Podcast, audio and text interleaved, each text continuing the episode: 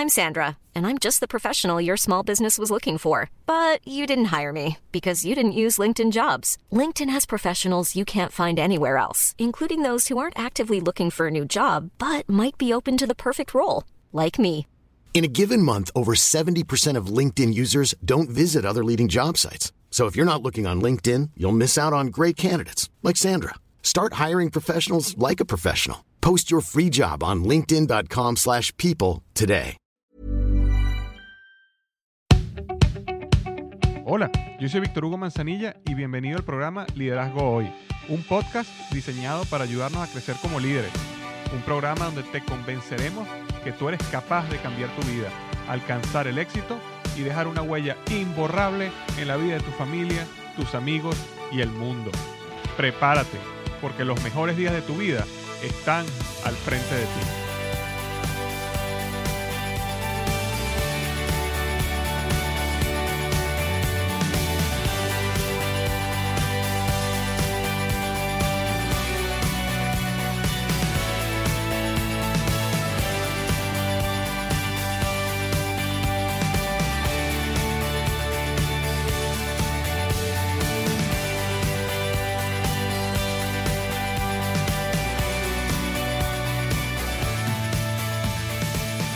Hola, ¿qué tal? Bienvenido a la episodio número 163, 163 del podcast Liderazgo Hoy. Hoy vamos a estar respondiendo la siguiente pregunta. ¿Cómo convertirte en emprendedor desde cero? ¿Cómo convertirte en emprendedor si no tienes dinero, si las cosas no están bien, si no tienes empleo? ¿Cómo convertirte, cómo comenzar a emprender? Eso es lo que vamos a estar hablando hoy porque recibí una pregunta de uno de mis oyentes, uno de mis seguidores, y me pareció tan interesante su pregunta que en vez de respondérsela personalmente a él, decidí hacer un podcast y respondérsela a través de un podcast porque sé que muchas personas se están haciendo constantemente esta pregunta, ¿cómo yo me convierto en un emprendedor desde cero?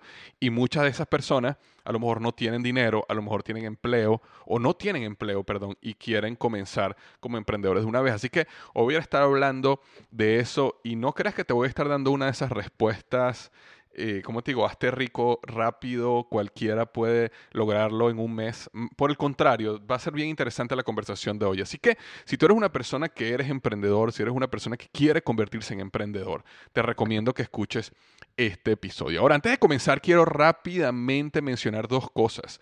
Una, como comenté en un último podcast, raramente hacía esto, pero lo, lo, he decidido comenzar a hacer, es empezar a promocionar mis redes sociales. Es decir, si tú eres una persona que quiere estar al tanto de lo que publico, de lo que hago, de los podcasts, de dónde estoy, de qué conferencias estoy dando, no dejas de seguirme en las redes sociales. Es bien sencillo, es VH Manzanilla, es decir, como mi nombre, V de Víctor, H de Hugo, VH Manzanilla ¿ok? Arroba BH Manzanilla en cualquiera de las redes sociales. Me puedes buscar en Facebook, me puedes buscar en Instagram o me puedes buscar en Twitter a través de arroba BH Manzanilla. Y si me quieres buscar en LinkedIn y quieres conectar conmigo a través de LinkedIn, estás totalmente invitado y simplemente ahí me buscas por Víctor Hugo Manzanilla y le das al botón de conectar y podemos conectar por esa vía. Y lo segundo que quiero comentar antes de comenzar es que el curso El Poder del Hábito, siete pasos para alcanzar, o perdón, siete pasos para destruir hábitos tóxicos y desarrollar hábitos de éxito permanente, está a punto de ser cerrado. ¿Ok? Eh, es decir, en este momento es gratuito, está a punto de ser cerrado como gratuito y va a empezar a ser pago. Eh, en las próximas semanas. Entonces, lo que te recomiendo es si estás escuchando este podcast en este momento y no has hecho el curso, que te registres de una vez para que puedas descargar tu guía, hacer el curso y no te pierdas la oportunidad ahora que el curso es gratuito. Si tú quieres ser parte de ese curso, recuerda, si tú eres una persona que tiene problemas para establecer hábitos de éxito, tiene hábitos tóxicos que quiere de una vez eliminar de su vida, está constantemente postergando cosas que sabes que son importantes, no dejes de hacer el curso El Poder del Hábito. Recuérdate que lo que tú te vas a convertir depende de tus hábitos. Recuérdate que cuando hablamos de liderazgo, tú no puedes liderar a las personas si no te lideras a ti mismo. Y el curso El Poder del Hábito es básicamente ese proceso para liderarte a ti mismo en ese pilar fundamental que son los hábitos en la vida. Simplemente tienes que ir a www.tuhabito.com www.tuhabito.com y registrarte mientras que sea gratuito. Eh, nuevamente, buenos días o buenas tardes, dependiendo de la hora que estés escuchando este podcast. Hoy vamos a estar hablando de cómo convertirte en emprendedor desde cero. Y tal cual como comentaba hace unos minutos, recibí una pregunta hace una semana de uno de mis seguidores. Y este, por cierto, hago el paréntesis de que cualquier pregunta que tú quieres que yo te responda, yo tengo podcast donde respondo este tipo de preguntas. Y así como hizo Ramón, como vas a leer ahorita, simplemente tienes que ir a www liderazgohoy.com barra diagonal pregunta, ¿ok? Liderazgohoy.com barra diagonal pregunta y en el área de los comentarios me dejas tu pregunta y yo con cierta frecuencia voy a ir a través de las preguntas y voy a responder las preguntas. Sin embargo, este episodio de hoy es solo para responder una pregunta porque me pareció muy interesante y sé que va a ayudar a muchas personas. Entonces, te leo la pregunta que me dejó Ramón. Y comienza así. Buenos días, Víctor Hugo, ¿cómo estás? Soy Ramón, mexicano de 33 años. Primero que nada, quiero felicitarte por tu éxito, muchas felicidades, eres un verdadero ejemplo para todo. El, el motivo de mi correo es que, por favor, quisiera que me dieras unos consejos o algunas recomendaciones sobre qué puedo hacer para convertirme en empresario. Actualmente no tengo trabajo, soy licenciado en sistemas titulado. No he ejercido y hace nueve años que salí de la universidad. He trabajado en áreas que no son las mías y con el paso del tiempo es más difícil poder conseguir trabajo relacionado con mi carrera tomando en cuenta la edad que tengo. Hace tiempo me di cuenta de que tener éxito significaba no ser empleado, como la mayoría de las personas son.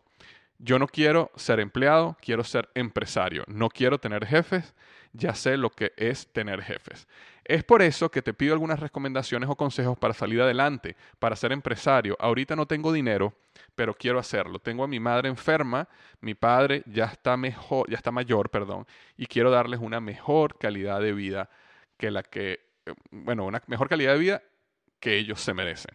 Por tal motivo, dime qué hago, cómo empiezo. Tomando en cuenta que no tengo dinero, no, quiero ganar el diario, como decimos en México, quiero ganar como empresario sin tener jefe. Sé que existen maneras de hacer dinero por Internet y que existe el multinivel, pero también sé que hay muchas estafas y solo se aprovechan de la gente que tiene sueños. Ayúdame, por favor. Sin más, por el momento me despido, no sin antes mandarte un cordial y caluroso saludo. Gracias por prestar atención a mi correo. Eh, mucho gusto de escribirte. Hasta pronto. Atentamente, Ramón. Esta fue la pregunta que me escribió Ramón. Él me la mandó inicialmente por correo. Yo le respondí que me encantaba su pregunta y quería responderle en un podcast que por favor fuera al lugar donde la gente debería dejar sus preguntas, que no es enviándome un correo a mí, sino en, como comenté hace un minuto, liderazgoy.com barra diagonal preguntas y que yo le iba a responder en el siguiente podcast.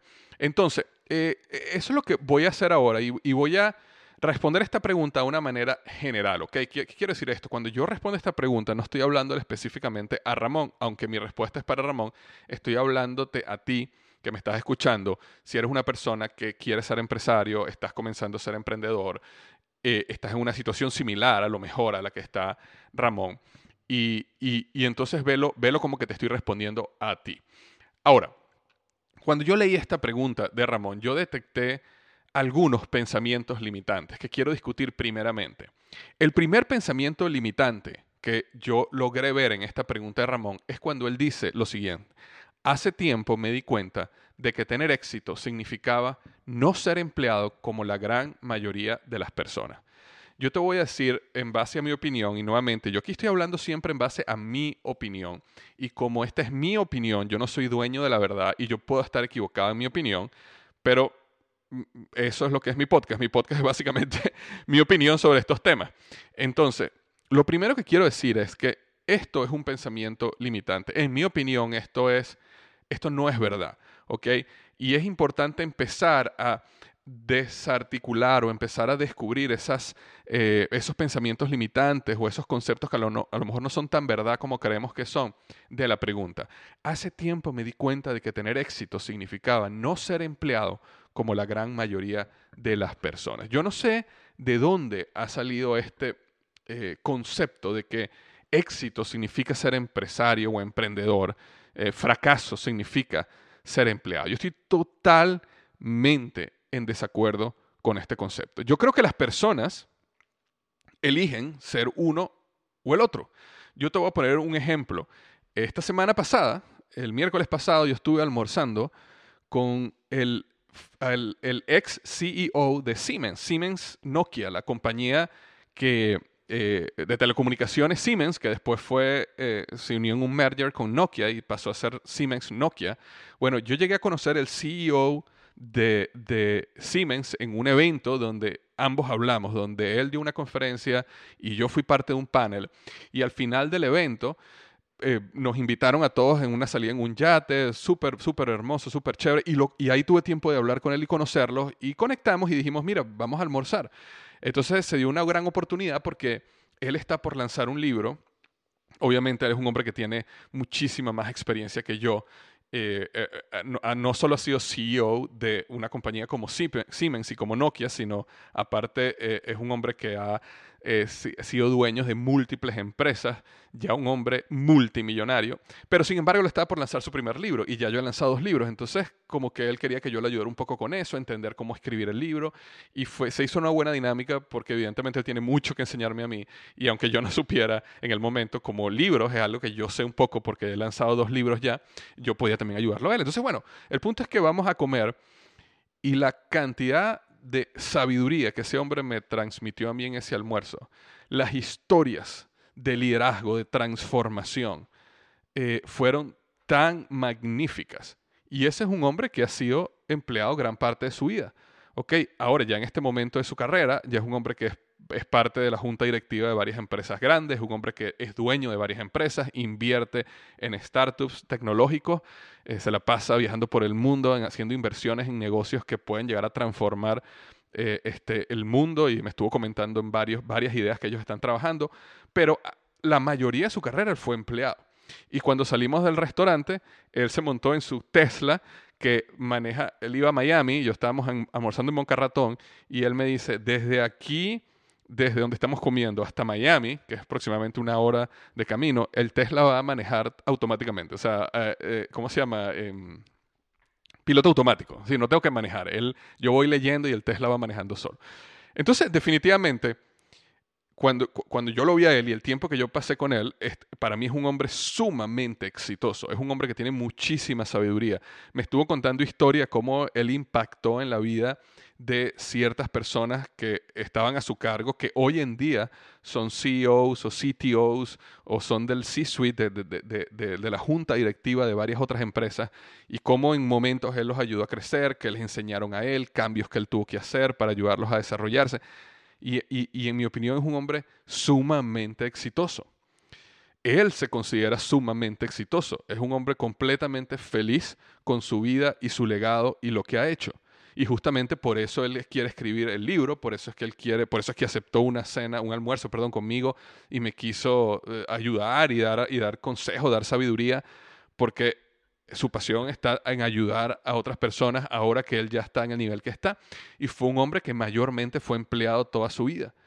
Entonces, es importante entender de que no podemos asociar ser empleado con fracaso y ser emprendedor con éxito, porque no necesariamente es así. Yo mismo pasé 15 años en Corporate America, en el mundo corporativo. Los que me conocen saben que pasé 12 años en Procter Gamble. Empecé como supervisor en Venezuela, en la Trinidad, en Sorocaima, saliendo de la universidad. Y luego llegué hasta manejar una marca de un billón de dólares como gerente de marca en los Estados Unidos 12 años después. Luego pasé tres años como director de mercadeo en Office Depot.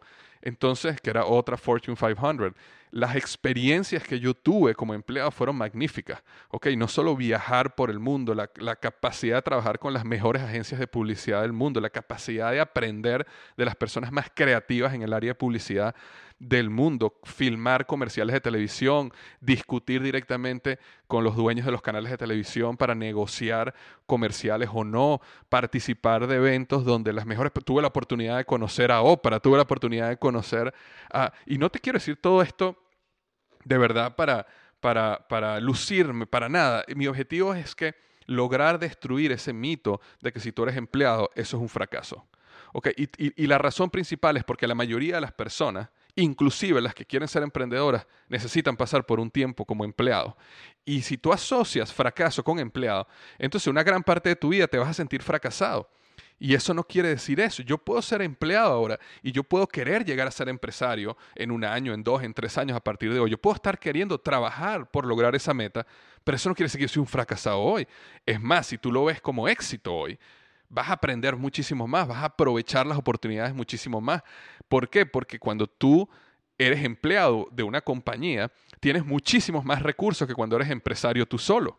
Okay, te lo digo yo, que hasta para conseguir una resma de papel, hasta para conseguir un bolígrafo, cosas tan sencillas como eso, ahora tienes que hacerlo tú mismo cuando antes yo tenía una gran cantidad de recursos a mi disposición. Cuando yo simplemente, si yo quería hacer una investigación de mercado, yo tenía las mejores personas para hacerlo y ayudarme. Cuando yo quería entender los financieros del lanzamiento de un producto, cuando yo quería entender los financieros de mi negocio, yo tenía los mejores de finanzas al lado mío que no tenían problema en dedicar una hora, dos horas de su tiempo a explicarme para que yo entendiera. Y lo que yo he llegado hoy a entender sobre negocios, sobre finanzas corporativas, sobre negociación, sobre ventas, sobre suministro de productos, sobre sistemas y cómo optimizar sistemas, obviamente, por supuesto, mercadeo, liderazgo, todo eso vino de años en el mundo corporativo que me enseñaron asociándome con gente que eran expertas en esa área.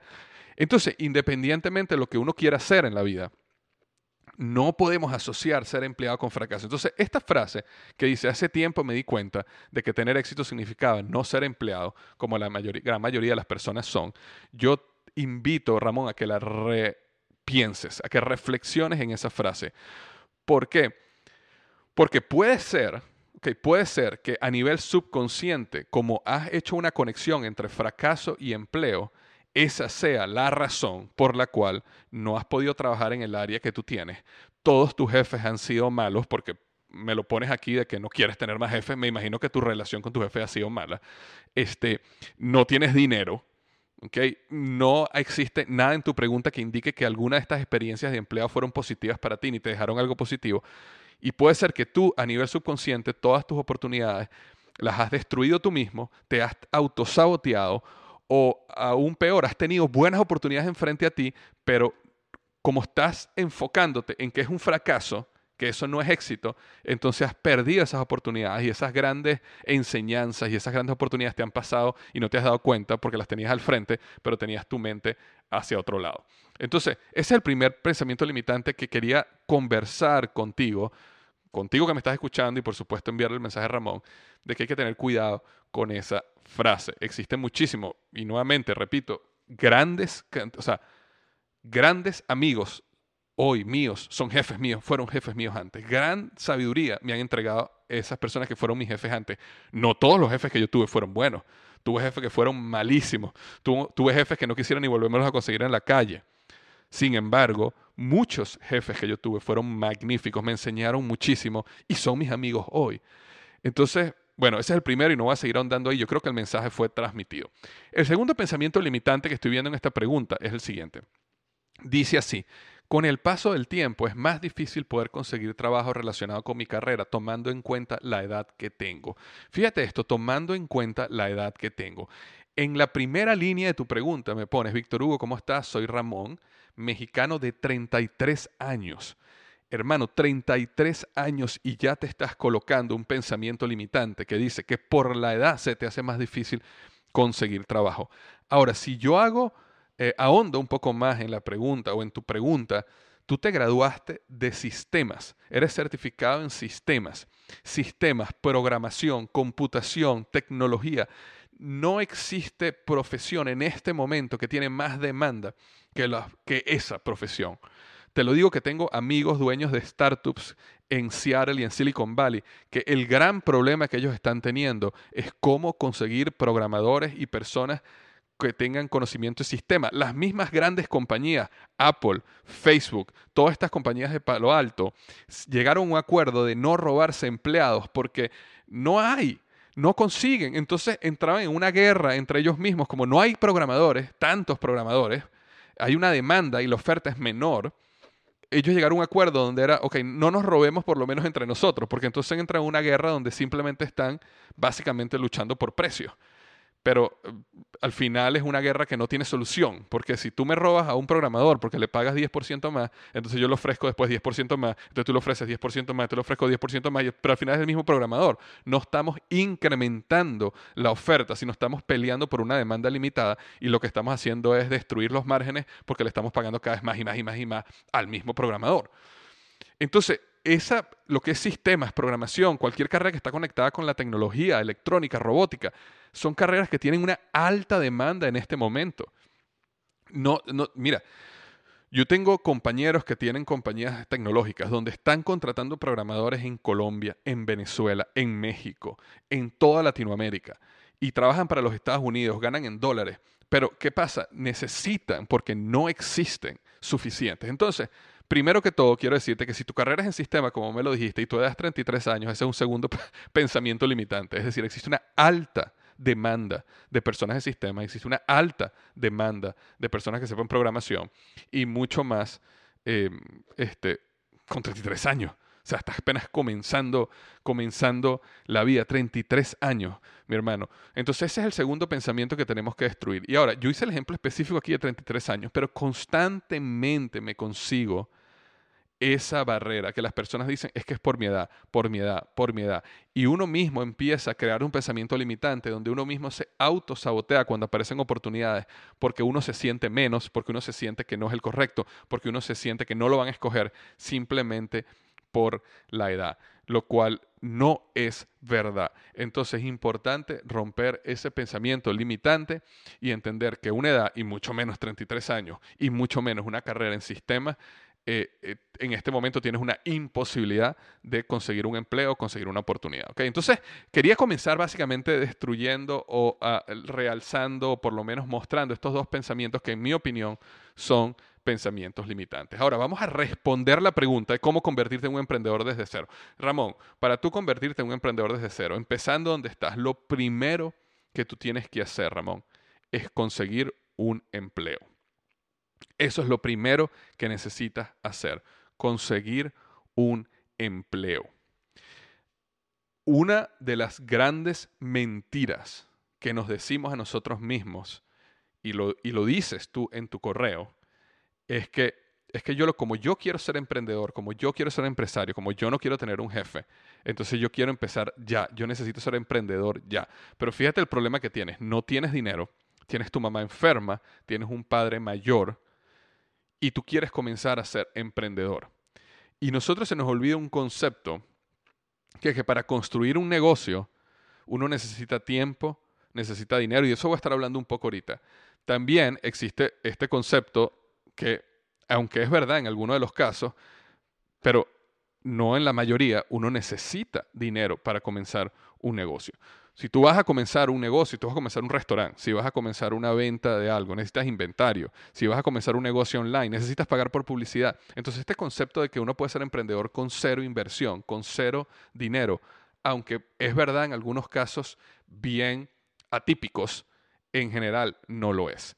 Ahora, no solo porque tú no necesites dinero para porque necesitas dinero para invertir, comprar un local, comprar inventario, invertir en publicidad, eso es obvio, sino que también existe un factor psicológico que ocurre cuando tú tienes, cuando tú no tienes dinero y tú comienzas un negocio, que tu actitud hacia tu cliente es completamente diferente. Entonces, lo primero que yo quiero cuando una persona va a comenzar un negocio y va a empezar a ser empresario, emprendedor, es que esa persona tenga paz financiera es decir, que esa persona pueda construir su negocio y tomar las decisiones que son correctas para su negocio, no enfocado en que si va a tener dinero o no dinero la semana que viene para pagar la nómina o para pagarse a sí mismo, o para pagar el lujo, pagar el alquiler, sino cuáles son las decisiones que van a hacer que mi negocio tenga éxito y crezca en el corto, mediano y largo plazo. Cuando tú no tienes dinero y comienzas un negocio, tú no tomas las decisiones correctas, sino tomas las decisiones para tú poder hacer dinero rápido porque necesitas el dinero en el momento y la mayoría de las veces esas son las decisiones incorrectas. Es básicamente, como se dice, es que empiezas a vender el futuro para comprar el hoy. Entonces, si tú tienes que tomar una decisión de inversión, una decisión de estrategia, eh, donde a lo mejor vas a hacer menos dinero ahorita para poder hacer mucho más dinero después, no la vas a poder tomar porque necesitas pagar la luz, necesitas pagar la renta, necesitas pagarle al empleado que está trabajando contigo o necesitas pagarle a un proveedor que le debes dinero. Entonces, por ejemplo, cuando tú me hablas a mí sobre hay negocios en Internet o existe multinivel, la experiencia con la gente que yo conozco que ha tenido muchísimo éxito en multinivel es que si tú tienes dinero, es decir, si tú tienes un empleo que básicamente sostiene tus gastos, tú puedes pagar el alquiler, puedes pagar las medicinas de tu mamá, mantener a tu mamá bien, tú puedes ayudar a tu padre, pagas tu alquiler, pagas tu luz y estás en paz financiera. Cuando tú sales a hacer un negocio, bien sea multinivel, bien sea un negocio en internet o bien sea cualquier otro negocio, tú no estás rogando por dinero. Es una actitud completamente diferente si yo te estoy vendiendo un producto y yo necesito que tú lo compres porque si tú no lo compras yo no puedo pagar la renta la semana que viene. Yo, te pongo un ejemplo. Eh, mi posición, por ejemplo, yo uno de los servicios que yo ofrezco es mentoría uno a uno para específicamente personas que tienen un negocio y que quieren duplicar su negocio en el próximo año o triplicarlo, obviamente depende del tamaño del negocio, en los siguientes 12 meses. Son personas que quieren que yo esté a su lado, que les dé un acompañamiento y que quieren bien sea crear el negocio o bien sea hacer un análisis del negocio, eh, y, eso incluye muchas cosas y a lo mejor cambiar la campaña de mercadeo, la imagen de la marca, invertir en publicidad de manera correcta, sea lo que sea que haya que hacer para que el negocio crezca, se duplique o se triplique en los próximos 12 meses. Y cuando una persona de esa, obviamente, este es un servicio que yo nada más lo doy para muy pocas personas, porque porque de verdad no tengo demasiado tiempo, entonces yo tengo un cupo limitado de personas a cuales yo le ofrezco este servicio de mentoría uno a uno, que trabajan directamente conmigo. Ahora, si yo, si yo necesitara ese dinero, entonces cuando una persona se reúne conmigo, la persona pudiera regatearme el servicio y yo tendría que básicamente dárselo por lo que sea. ¿Por qué? Porque yo necesito el dinero. Ahora, como yo no, primero no tengo tiempo para tener muchas personas y segundo, yo sé lo que vale la inversión. Yo sé que cuando tú trabajes conmigo, tú vas a ganar 10 veces más dinero de lo que me vas a pagar a mí como mínimo entonces tú tienes que invertir para trabajar conmigo. ¿Ok? ¿Por qué? Porque mis 15 años de experiencia en America, Corporate America, mis años de experiencia construyendo un blog donde lo visitan más de un millón de personas eh, y un podcast que es descargado más de un millón de, de, descargas al año y mi experiencia, como toda esa experiencia que yo acumulo y que te voy a poner en tus manos para que tú tengas éxito y tú logres llegar a ganar grandes cantidades de dinero, eso tiene un valor y eso yo lo cobro. Ahora, si yo necesitara ese dinero para pagar la renta la semana que viene, llega alguien y me dice, ay, bueno, Víctor, yo te pago la mitad. Bueno, sí, está bien, está bien, hazlo. Y, o yo te pago un tercio. Entonces yo tendría que, básicamente, en, en, toda negociación, la persona que tiene más necesidad es la persona que pierde en la negociación. Cuando una persona no tiene necesidad, la persona no pierde. ¿Por qué? Porque no tiene necesidad. Entonces, cuando tú no tienes un empleo, cuando tú no tienes dinero, primero no puedes invertir cuando sale una oportunidad. No puedes invertir en publicidad. No puedes comprar eh, o, comprar los equipos o la tecnología o lo que necesitas. Y aparte, cuando estás frente a tu cliente, básicamente tienes que hacer lo que él diga. ¿Por qué? Porque necesitas que él te compre. Y todo ese cóctel de situación básicamente te pone como un empresario que va a fracasar, con una alta probabilidad de fracasar. Entonces, existen personas que han desde cero han comenzado un negocio y han tenido muchísimo éxito y no tenían ni siquiera cómo comer. Por supuesto que existen personas que lo han logrado así. Tú quieres intentar ser parte del 0,00001% de esas personas que puede lograrlo de esa manera. Adelante. Mi consejo es consigue un empleo. Consigue un empleo que te provea, que te provea la cantidad de dinero que tú necesitas para vivir, ¿ok? Y que luego que ya tú no necesites dinero, en ese momento por lo menos para vivir, en ese momento comienzas tu negocio. Ese es el primer paso, consigue un empleo. El segundo paso es que luego que ya tienes un empleo y que ya tienes tus gastos cubiertos, entonces vas a ahorrar de 6 a 12 meses de gastos en efectivo. Es decir, si tú gastas, por poner un ejemplo, mis gastos son 2 mil dólares al mes entre alquiler, luz, este, no sé, internet que necesito en la casa, comida, luego que tú sumas todos tus gastos, las medicinas de mi mamá, en tu caso que tu madre está enferma, lo que tengas el amor que ayudar a tus padres. Entonces, si tú dices, bueno, en total yo necesito gastar dos mil dólares al mes para vivir, entonces tú vas a ahorrar 6 a 12 meses de gastos. Es decir, si son dos mil dólares, entonces tendrías que ahorrar 12 mil dólares por lo menos para tener 6 meses de gastos en efectivo. ¿Qué vas a ganar con ese dinero? Ese dinero lo vas a guardar en una cuenta y ese dinero es lo que se llama el fondo de emergencia. Entonces, para ese momento tienes un empleo, lo cual no tienes gastos, ¿ok? o sea, no tienes problemas de dinero, tienes todos tus gastos cubiertos. Segundo, tienes seis meses a 12 meses de efectivo en una cuenta. Imagínate la paz que tienes, ¿ok? Para ejecutar un negocio. Esa es la posición mental donde tú puedes entrar a construir un negocio con éxito. Entonces ahí es que tú empiezas en las noches y los fines de semana a construir tu negocio. ¿Ok? Em, cuando tú vas a construir tu negocio, una de las, de, las habilidades que yo te recomiendo que aprendas mucho es la venta. Vender, vender, vender, vender. Esa habilidad de vender es muy importante si quieres convertirte en un emprendedor. Ahora, yo hace un tiempo saqué una guía que se llama este, Siete Pasos para em, este, monetizar y hacer tu pasión una realidad para tu vida. Repito, siete pasos para monetizar y hacer tu pasión una realidad para tu vida. Y esa guía tú la puedes descargar gratis en www.definetupasión.com. Te repito, definetupasión.com. Y básicamente esa guía te lleva por una serie de pasos, ¿ok? Primero defines tu pasión y la guía te va a dar una lista de industrias, actividades, y tú vas a través de toda esa lista y tú dices, oye, esto me gusta, esto me gusta, esto me gusta, esto me gusta, y te permite empezar a hacer un mapa de lo que tú te apasiona, de lo que a ti te gusta. Te ayuda a recordar alguna pasión que tenías antes y a lo mejor la escondiste ahí en el baúl de los olvidos. Entonces ese primer paso te ayuda a definir tu pasión. Luego, a definir cuál es la fuente que va a nutrir la pasión, porque esa pasión necesita estar constantemente siendo nutrida. Luego vas a aprender a través de esa guía a crear tu punto de diferenciación y tus habilidades. Es decir, yo te voy a dar una lista donde te voy a mostrar todas las habilidades, todos los valores y todas las actitudes que hay. Y tú vas a ir escogiendo para definir tú en qué eres diferente. Y en base a esas listas tú vas a poder definir tus fortalezas y tu punto diferenciador en el mercado. ¿Por qué? Porque tú necesitas, si tú vas a ser empresario, tú necesitas ir al mercado con un producto o un servicio que tenga un punto diferenciador porque si no eres igual a cualquier otro. Y cuando tú eres igual a cualquier otro pasas a ser un commodity. ¿Y que es un commodity? Algo que simplemente la gente compra en base a precio, es decir, compra lo más barato que consiga. Tú no quieres ser lo más barato que consiga, tú quieres ser una marca. Y para tú ser una marca y poder cobrar un premium por ser una marca, necesitas tener un punto diferenciador. Luego el siguiente paso va a ser poder conectar esa pasión con esa habilidad que, que detectaste y un problema real en el mercado que exista para que tú puedas realmente desarrollar tu nicho. Cuando una persona quiere convertirse en emprendedor, lo más importante es descubrir cuál es el problema que está allá afuera y hacer algo por resolverlo. Y esa, solución de un problema es lo que es el negocio, porque la gente está dispuesta a pagar porque le resuelvan sus problemas. Y ahí es donde está el negocio.